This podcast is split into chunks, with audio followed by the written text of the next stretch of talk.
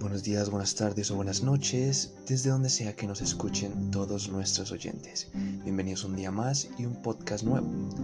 El día de hoy sin duda viene cargado porque vamos a hablar de un tema bastante sustancioso para mí, como lo es la privacidad. Vamos de uno al grano. Pero nos adentraremos, nos adentraremos en algo un poco más específico. Este se va a llamar la privacidad informática o privacidad digital. Aunque suena muy obvio, la privacidad de por sí es un derecho de todas las personas. Eso quiere decir que esta privacidad informática o digital es un derecho de los usuarios para mm, proteger sus datos en la red y que ellos puedan decidir qué información puede ser visible o no para el resto de los usuarios que dispongan en la web. Y no es un mito que la cantidad de datos que manejan actualmente las empresas, organizaciones o hasta compañías, ¿sí? como lo quieran llamar, la convierte en una información muy vulnerable. Y como bien sabemos, cada día dicha información está muchísimo más expuesta a riesgos en términos de privacidad o seguridad. Existe una tendencia que es todavía creciente hacia la recopilación y gestión o si quieren decirle manejo de todos estos datos que luego se pueden analizar para tomar, mm, por decirlo así, decisiones estratégicas que permitan mejorar los resultados de, de una página web. Por eso, por ejemplo, cuando tú buscas algo en específico en Google, pues no se te va a hacer raro que posteriormente en tus redes sociales, Facebook, Instagram, pues aparezcan muchas cosas similares a lo que buscaste, ¿sí? El punto de esto es que esta recolección de datos se ha convertido en un arma de doble filo. ¿Para qué? Para la seguridad informática de muchos jóvenes y adultos en la actualidad.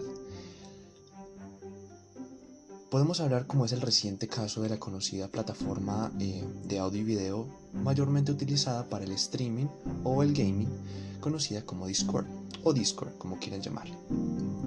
Pues esta plataforma eh, se convirtió en una de las más atractivas para los cibercriminales.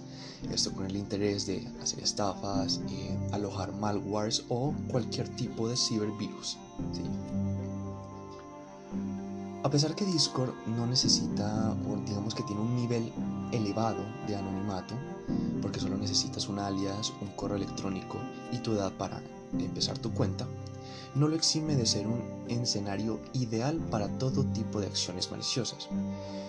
Últimamente los incidentes de seguridad más reportados por los usuarios eh, han sido el ciberacoso, por ejemplo, y el doxing, esto es una práctica de todos los cibercriminales para sacar de alguna forma información de sus usuarios con la intención de humillarlos, intimidarlos y hasta algunas veces amenazarlos. Y esto hizo que ese ciberacoso se expanda desde un 37.3% según un, estado, un, estudio de Daily Beast a principios eh, de este mismo año generando que los casos de denuncias por eh, cibercrimen pues aumenten en un 250% a finales de 2020. ¡Qué locura! A modo de ejemplo, a mediados de julio de este año, un grupo de investigadores descubrió un malware para de alguna forma minar criptomonedas, lo que llamamos eh, coloquialmente como crypto hackers, apuntando equipos con, eh, digamos, Linux que reportaba su actividad a través de un servidor privado de adivinen qué plataforma, Discord.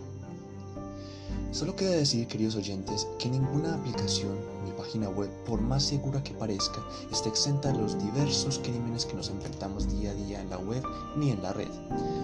Siempre les recomendamos estar atentos a la, a la protección, la seguridad y la privacidad, que es lo primordial de sus datos, utilicen contraseñas complejas y activen el factor de autenticación. Es muy importante, oyentes. La misma función que tiene el botón de no soy un robot, algo que seguro hemos visto todos. Esto es todo por hoy, queridos oyentes y amantes de la red. Recuerden ser felices y tomar mucha agua. No se les olviden, les ha hablado Juanes Marín Ruales. Hasta luego.